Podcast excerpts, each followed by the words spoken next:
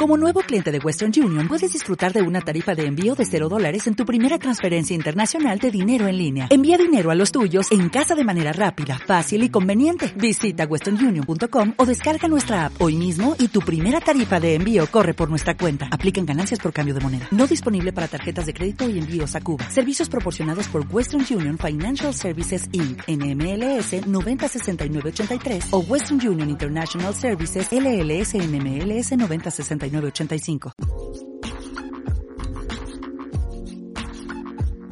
Relatos en tiempos de pandemia, el podcast. Hola a todas y todos, un gusto tenerlos de vuelta en Relatos en tiempos de pandemia, el podcast. Yo soy Luis Ramírez Salazar y me acompaña Pablo Ariza desde Antequera, aunque no por mucho tiempo más. ¿No es así, Pablo? Pues sí, Luis, te dejo decirlo porque ya estamos en el penúltimo programa, ¿no? Y cuando hagamos el último. No lo vamos a dedicar a mi vida, como ya creo que hemos dedicado suficientes programas. Pero sí, en un par de semanitas, como mucho, estaré de vuelta en Bilbao. Que creo que durante el programa de hoy hablaremos porque vuelvo y tal. Así, que sí, poco a poco voy echando de menos ya el podcast y eso que todavía nos falta el último programa. Eso es, pero además de tus planes de regreso, ¿qué más has hecho durante estos últimos días? Pues mira, este fin de semana me lo he tomado de relax absoluto y me he dedicado a jugar a la Play 4 que tanto tú como Gorka sabéis el, problema que he tenido para que me llegara la Play desde Málaga por culpa de una complicación muy gorda por culpa de mi hermano, que desde aquí le mando un saludo. Pero eso, simplemente me he dedicado a jugar a la Play y a descansar. También he estado leyendo, como siempre, los domingos, mucha prensa, muchos reportajes. ¿Y tú qué, Luis, qué has hecho en el fin de semana? Bueno, yo me alegro de que, de que estés jugando porque sabes que soy un gran defensor de esos espacios lúdicos y qué mejor que los videojuegos, que a mí también me encantan y que me han acompañado también estos días. Y hablando de videojuegos, pues ahora estoy con un libro que me hacía mucha ilusión tener, que ya es el que, el que he estado eh, leyendo en estos últimos días, que se llama Console Wars. Es una historia muy interesante sobre la batalla que tuvo la compañía, no sé si te suena Sega, del famoso erizo azul Sonic, que recientemente tuvo su película, y cómo esta compañía eh, le, le, puso guerra a Nintendo cuando Nintendo en la década de los 90 estaba completamente con todo el mercado de los videojuegos. Entonces es una, es una lectura interesante y pues lo normal, el resto aquí esperando volver a este, este tema del que vamos a, hablar hoy. Y es que en el capítulo que tenemos hoy va dedicado a este nuevo concepto que se suma al diccionario de la cuarentena. La nueva normalidad, todo esto entre comillas. ¿Con qué se come esto? ¿Realmente saldremos diferentes hasta el desconfinamiento? ¿Cómo lo ves vos, Pablo, este concepto que ya ronda no solo los medios de comunicación, sino ya en las conversaciones habituales? Decimos de esta nueva normalidad, ¿qué es, qué es eso? Pues sí, mira, pues lo que estoy viendo yo en la calle es que la nueva normalidad, entre comillas, eh, se parece mucho a la normalidad que teníamos. Porque, para recordar, ¿no? Quien nos escuche dentro de algunos años, eh, se supone que nos dividimos en cuatro fases, ¿no, Luis? Para salir, para volver a esta nueva normalidad. Al menos aquí en España, sí. Sí, pues en la fase 1 que es la que nos encontramos ahora mismo, la gente ya se lo ha tomado como que el virus ya no está ahí, las calles... bueno, tú todavía no has salido, ¿no? Pero no sales tanto que... Perdón. Pero la gente se lo está tomando como que ya hemos vuelto a la normalidad. Las calles se están llenando, los, telediarios, ¿no? Los noticieros están llenos de personas mm, agolpándose en los parques, en las colas se ve que no se respetan los dos metros de distancia. Sí hay que decirlo, Luis, porque es importante que no todo el mundo, pero ya se dice que el, 1% puede hacer más ruido que el 99% que es responsable. Así que, de momento, mi primera aproximación a esta nueva normalidad es que se parece a la normalidad que ya teníamos y que, como hablaremos en este programa, la gente ni, ni ha cambiado y en cuanto se le ha dado un poco de libertad, se lo ha tomado como si ya no hubiéramos vivido una pandemia mundial, ¿no, Luis? ¿Tú cómo lo ves desde allí, desde Bilbao? Es que lo que yo, lo que yo siento es que no ha habido una buena transición entre el concepto de lo que es la nueva normalidad y la realidad tal cual como es, porque es, es cierto que tenemos que adoptar nuevas medidas que, que, aprendimos durante el confinamiento, ya lo que estás hablando, el distanciamiento social, respetar los espacios, eh, maximizar las normas de higiene y demás que deberían ser parte de esta nueva normalidad. Sin embargo, ya en la práctica es algo que no lo estamos viendo como tan palpable, como que las personas salen de su casa y salen del confinamiento y se les olvidó todo lo que estuvimos eh, encerrados para llegar a, este nuevo, a este nuevo momento. Pero yo no sé, Pablo, cómo, si, si, si, si podríamos marcar nosotros un antes y un después del confinamiento, porque yo creo que de lo que hemos venido hablando programas atrás también es cómo nuestras rutinas se han visto modificadas completamente y ya no somos los mismos, al menos desde que entramos a la cuarentena. ¿Habrá algún cambio? ¿Habrá algún, alguna, alguna adaptación también a esas rutinas que esté afectando esta nueva normalidad? ¿Cómo lo ves? Yo, Luis, tengo un poco de miedo porque como hemos comentado, se hablaba mucho de que iba a surgir una, una nueva sociedad después de esta pandemia. Pero la realidad es que han pasado dos meses de confinamiento y a la gente se lo ha olvidado desde el momento en el que se permitió salir a los niños. Y tú me, me estabas pidiendo qué momento fue el que marcó un antes y un después. Y para mí ese, en el momento en el que se dejó salir a los niños a la calle, la gente ya se confió sobremanera y creo estamos, o sea, somos los mismos, simplemente que hemos tenido una, una época de stand-by, que han sido dos meses de confinamiento, que probablemente mm, pasarán a la historia, obviamente, pero ha sido de stand-by que la gente ha puesto la mente en blanco y una vez que, como decía antes, nos han dado un poco de libertad, ya la gente vuelve a ser como antes. Salían los niños y, y criticábamos, ¿no, Luis? Porque lo hablábamos aquí, criticábamos lo irresponsables que eran los padres saliendo con los niños que se veían agolpados y a la semana siguiente, que nos tocó salir a los demás,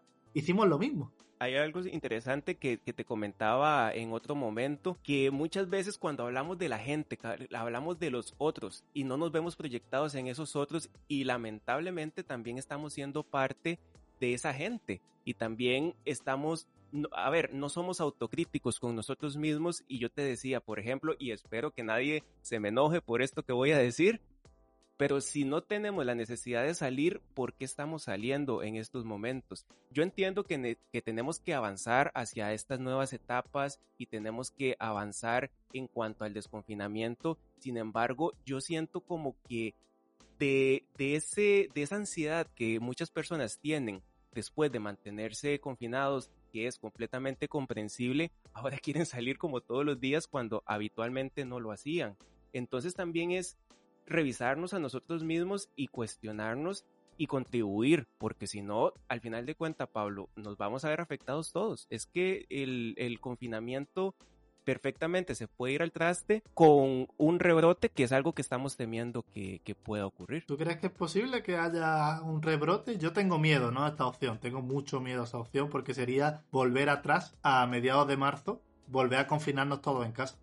Yo le decía un día a una amiga con la que conversaba que yo en un principio, y también te lo he comentado a vos y a los amigos en podcast pasados, yo en un principio no he sentido la necesidad de salir, no porque tenga como un temor irracional o, o, qué sé yo, sino porque realmente todavía no tengo esa necesidad. Cuando tenga la necesidad probablemente lo vaya a hacer. Sin embargo, yo también me he puesto a reflexionar y yo decía, Pablo, ¿te imaginas que yo después de dos meses de estar cuidándome, de estar cumpliendo el confinamiento, salga un día y tenga la mala suerte de enfermarme y lo peor, enfermar a alguna otra persona, porque al final de cuentas yo no soy población de, de riesgo, eh, dichosamente. Sin embargo, sí puedo afectar a los demás. Entonces yo me sentiría muy mal de ser un, foco de contagio para los demás. Entonces yo ahí sí siento como que tengo un temor de que se dé un rebrote porque las personas, muchas personas, para no generalizar, están siendo irresponsables o al menos no se están adaptando a esa nueva normalidad como el concepto se estableció desde un principio. Como te digo, como extremando esas medidas de higiene, como manteniendo la distancia, en fin, o sea, siendo, siendo responsables con nuestro entorno, porque al final de cuenta los, los que tenemos que cumplir, o los, a ver, no tenemos que cumplir porque un gobierno nos diga o porque una autoridad nos diga, sino porque es nuestra responsabilidad como sociedad. Y vivimos en una sociedad en la cual cada uno tenemos nuestras obligaciones y tenemos que respetar el entorno ajeno. Claro, y que también es lo que se, nos decía de los jóvenes, ¿no? de los jóvenes, que somos podemos ser asintomáticos, una persona puede ser asintomática y contagiar a otra. Se toma la gente que intenta poner excusas, ¿no? Se, se toma el discurso de, ah, no, pero si yo no, yo no soy población de riesgo. Y, dices tú, bueno, pero no hay que ser tan egoísta, tú no eres población de riesgo, pero el hecho de salir a dar un paseo. O que, como tú dices, que cada uno tiene sus necesidades, puede salir más o menos, pero no me creo yo que todo el mundo necesite salir todos los días a correr. O necesite salir todos los días a pasear. No es necesario. Porque venimos, porque además es que estamos en una, una situación que es como decía yo al principio, que la gente no es consciente, que es una situación histórica, excepcional es que esto no ha pasado, no ha pasado nunca. Que esté todo el planeta confinado. Que no es por ti, ¿sabes? Que hay mucha gente que, que piensa solo que es por ella, ¿sabes? En plan, yo no puedo estar confinado. y yo digo siempre, es que tú no estás confinado, es que está confinado un planeta entero, Luis. Exactamente. Y sabes que yo sí siento, Pablo, que sí, sí va a cambiar completamente, ya que hablamos de, de estas interacciones a nivel mundial yo creo que va, a pasar algo como lo que sucedió con el 11 de septiembre y va a cambiar algo en la manera en la cual las personas nos, nos transportemos de un país a otro. Yo sí creo que se van a extremar las medidas de seguridad eh, y las medidas higiénicas más bien sobre todo Mm, ya no va a ser lo mismo que sea tan, siempre se mantiene eh, las, las medidas higiénicas mínimas y demás, pero yo creo que ahora se van a extremar y al menos eso sí se va a mantener, va a haber un control mayor como digo, como el que se provocó el, con los atentados terroristas de las Torres Gemelas. Yo ahí sí veo como, como esos cambios y un cambio tal vez positivo, un cambio negativo y que yo espero que, que, no, que no suceda es también esa xenofobia que se puede ver y ese rechazo al, a las personas. Totalmente, te, te, lo quería comentar porque es verdad que el 11S cambió la mentalidad, como decía, pero también tenía que aumentó el racismo, ¿no? Y eso puede pasar ahora, pero a nivel mundial. Porque ya se ve como incluso España, ¿no? Podemos ser como un país que la gente tenga miedo, que seamos españoles y viajemos a otro país, porque claro, aquí ha habido muchos casos, somos de los países con más casos, con más muertos, y va como cierta reticencia. Y incluso, incluso he, he leído que se va a segmentar a la persona a la hora de contratar si han tenido COVID-19 o no. Y eso me parece algo es que volvemos, es algo orwelliano, ¿no? Como siempre, al final siempre volvemos a 1934, es que esto es el, el, día, el día de la marmota, ¿no? Como decimos aquí. Yo creo que va a cambiar la mentalidad, puede ser, pero que sea para mejor, me cuesta creerlo. Me cuesta creerlo porque los primeros días de, confinamiento vimos cómo se agolpaba, se agolpaba la gente y se peleaba en los supermercados. Exactamente. Y, y cuando somos, entre comillas, de los mismos cuando vemos, porque tenemos esta mala costumbre de ver solo hacia nuestras fronteras y hacia afuera son los enemigos y son los, los, los malos, ¿verdad?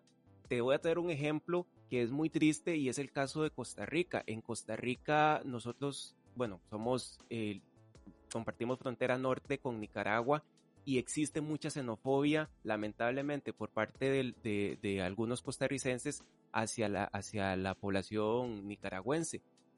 Y vos podés revisar actualmente las redes sociales y existe cada comentario tan xenofóbico que también va acompañado de un poco de aporofobia de personas que dicen no dejen entrar a más nicaragüenses, los nicaragüenses son los que nos tienen contaminados y todo este tipo de mensajes terribles que, vemos a diario en las redes sociales. Y yo creo que, que es una excusa más esto de la pandemia para dejar salir lo peor de, nosotros y, este tipo de comentarios que al final de cuentas no vienen al caso y no responden a criterios científicos que son los que deberían primar al momento de tomar decisiones de quién se deja entrar y quién no y qué medidas se deben tomar. Y eso que estás comentando es muy interesante porque incluso podría ser un perfecto tema de discriminación en el trabajo hacia una persona, que una persona Em, se le conozca su expediente de salud, que, incluirá, me imagino, esto del COVID-19, está bien, pero el, lo delicado que debe tratarse para evitar que, exista una verdadera discriminación. En los medios de comunicación se habla mucho, ¿no? De la crisis económica, que yo creo que verdaderamente la terrible crisis social que se viene en los próximos meses, incluso años, va a ser mucho mayor que la económica, Luis. Pongámonos en el mejor de los casos, Luis. ¿Qué vamos a hacer tú y yo cuando nos permitan salir, viajar, dar vueltas? claro, ya viendo un poco avanzado este desconfinamiento, ¿no? Porque obviamente tenemos que volver a, la normalidad. Pues yo la verdad, Pablo, tengo muchas ganas de seguir conociendo algunos pueblos ya vos me has contagiado un poco de, esta curiosidad de, conocer cómo se viven en, otras, en otras ciudades, en otros pueblos cercanos, al menos acá de, Bilbao.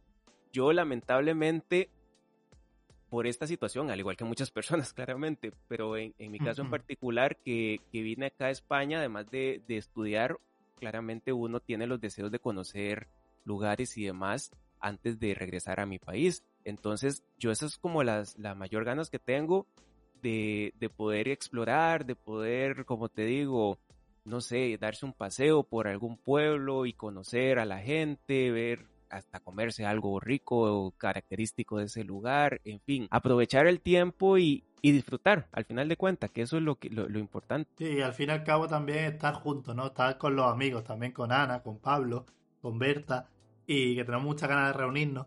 Pero yo no me quedo tranquilo, Luis. Yo me sentiría fatal si tú te volvieras a Costa Rica, que aunque siempre hemos dicho, ¿no? Que voy a visitarte y tal, y no visitaran el anchove. El anchove. El anchove, lo tengo yo entre ceja y ceja y ya hemos puesto hasta día, ¿no? Creo que era el 20 algo de junio que ya tenemos la excursión, la excursión al anchove puesta. Pero sí, yo más, o menos igual que tú, a mí me apetece mucho seguir con aventura pueblerina en, eh, en, Euskadi e intentar visitar la mayoría de pueblos, pero también en Bilbao. En Bilbao también nos quedan cositas, Luis, eh, porque parece que el Astui, nuestro lugar sagrado, ¿no? el mítico Astui. Tenemos que volver al Astui. Tenemos que volver al Astui y esa es una de las, de las primeras cosas que quiero hacer yo en mi vuelta a Bilbao. Pero, por encima de todo, Bilbao para mí es el paseo por las rías yo echo mucho de menos pasear por la ría de noche y más ahora con las temperaturas, ¿no? Que por la noche tienes que hacer un fresquito, un fresquito, un fresquito, perdón, y una brisa muy agradable por allí. Pero, buah, tío, pensando en la nueva normalidad esta, uno se pone, se pone sensible, ¿verdad? Así es, sí, ¿no? Y, y uno al final de cuenta aprende a amar esta ciudad, al menos en, en nuestro caso que está aquí en Bilbao. Bilbao tiene su encanto y yo me imagino que vos, al igual que yo, en algún momento de este confinamiento hemos estado como recordando, ¿verdad? Como decís, esos paseos por la ría. Yo he estado, por ejemplo, un día acordándome de solo irme a caminar al, casco viejo, pasar por, por, los, por los callejones, para mí es, ah, es, es, es relajante realmente. Y la verdad que añoro eso, ¿sabes que Hasta añoro incluso, no sé, irme al centro, ir, usar el metro, que son tonterías que uno puede decir, bueno, que tiene encantador un metro, pero al menos como ese contacto con las personas cuando ya sea posible, yo creo que también y definitivamente una hamburguesa en el Astuy nos espera porque yo ya, ya quiero probar una chihuahua tal vez o alguna otra del menú que nos encanta, ¿no? Y, y es que no solo es el lugar, sino el poder disfrutar y el poder conversar con los amigos de, de frente, que aunque podemos estar conversando constantemente y demás, no es lo mismo que tener ese, esa interacción en persona. Sí, sí, además que tanto tú como yo hemos elegido Bilbao, ¿no? Porque podríamos elegido otras ciudades para hacer el máster y tal, pero hemos elegido Bilbao porque sabíamos, ¿no? Bueno, yo ya lo sabía, pero tú imagino que intuías que podía tener un, un encanto especial el norte de España. Y también que no se te olvide, Luis, tenemos que hacer otra cosa que no hemos hablado, que es hacer el paseo. ¿Te acuerdas el, reportaje para Magazine que hicimos? Que no descubrimos aquel paseo nuevo de la ría, el paseo en San Ignacio. No lo llegamos a descubrir entero, ¿eh? Hicimos solo, hicimos solo la mitad. ¿Y qué habrá pasado con aquel paseo? Yo imagino que seguirá en pie, ¿no? Que mm, esto ya sería para otro programa, ¿no? De, de Rato en Tiempo de Pandemia, el podcast me imagino que la ría desaparece de repente y ya no podemos pasear más por la ría. Que de repente no podemos ir al anchove, que tanto te habla del anchove. Que tú no puedes ir a una playa en el País Vasco, que es una de las cosas que se te ha olvidado decir. Que tú no te quieres ir sin ir a la playa en el País Vasco. Así es, sí, sí, sí, conocer alguna playa que... A ver cómo son las playas aquí. Una última pregunta que te quiero hacer yo a ti, porque obviamente esto es hoy una entrevista del uno al otro. Si te tuvieras que quedar con una cosa, ¿qué quieres hacer sin falta antes de irte a Costa Rica? Aparte de darme mi regalo de cumpleaños. que esperemos que, que llegue. Uf, me la, me la pones difícil. Hay muchas cosas que quiero hacer realmente, pero yo creo, y, y no es por, por, por darte por tu lado, pero yo no me puedo ir sin ir al el anchove. Es que ustedes, amigos y amigas, no saben la manera en la que este hombre habla del anchove y de la forma en la que lo vende, que él igual nos dice que no nos generemos unas expectativas demasiado grandes, pero es que también yo creo que ya es como el valor sentimental que tiene y ya poder decir, llegamos al anchove y disfrutamos de una tarde aquí, disfrutamos de un día, así que yo estoy ansioso completamente de que llegue ese momento. Yo creo que no me puedo ir a Costa Rica sin visitar y conocer el anchove y no solo por fotos y la foto que Pablo siempre carga con él de, de este sitio que se ve como de, de, cuento realmente. Y te devuelvo la pregunta a vos, Pablo, ¿qué es lo que querés hacer antes de que termine el, al menos el máster, que es el, el, el futuro más cercano? Mi ilusión es volver a coger un autobús con vosotros. Cuando digo vosotros me refiero a los que más nos juntamos, ¿no? Tanto Pablo, Sáenz, Ana Gil y tú. Coger un autobús hacia algún pueblo y obviamente, a ver, tengo que decir que el anchove, pero repito, que es que hemos, hemos dicho muchas veces el anchove ya en este programa, que el pueblo da para lo que da. Es un pueblo de 300 personas, mmm, tiene cuatro calles, pero es verdad que el enclave del pueblo es precioso. Pero sí, sí, me, me quedaría con eso, Luis. Y bueno, yo ya creo, Luis, que la verdad que ha quedado un programa completito, ¿no? Hemos puesto la parte negativa, que es lo que estamos pensando ahora mismo de cómo se está viviendo la situación en España, que tenemos mucho miedo al rebrote. En casos puntuales no nos gusta la, actitud de la gente o lo que vemos en los medios de comunicación, de cómo la gente está tomando el paso de fases, que parece que no estamos en fase 1. Y poco más, ¿no, Luis? Esperemos que podamos pasar un buen verano. Si hay suerte, lo pasemos juntos todos en Bilbao. No, no, así, esperemos que así sea. Yo creo que el mensaje final es que seamos responsables, que sepamos que no necesitamos, reitero este mensaje, que una autoridad o que un gobierno nos diga que tenemos que cumplir normas de seguridad porque es para nuestro propio bien y no queremos volver a caer en estas circunstancias. Así que responsabilidad social es el mensaje con el que yo quiero quedar. Poco más por nuestra parte. Recuerden que nos pueden visitar en www.relatosentiemposdepandemia.wordpress.com y también los invitamos a seguirnos en arroba relatospandemia, tanto en Facebook como en Twitter. A mí me pueden encontrar como Pablo Radebajariza en Twitter y Pablo Ariza 2 en Instagram, mientras que a mi compañero Luis el Luis Raiza en ambas redes sociales. Gracias por habernos acompañado. Los esperamos en el último capítulo de Relatos en tiempos de pandemia, el podcast. Chao, chao. Pura vida. Relatos en tiempos de pandemia, el podcast.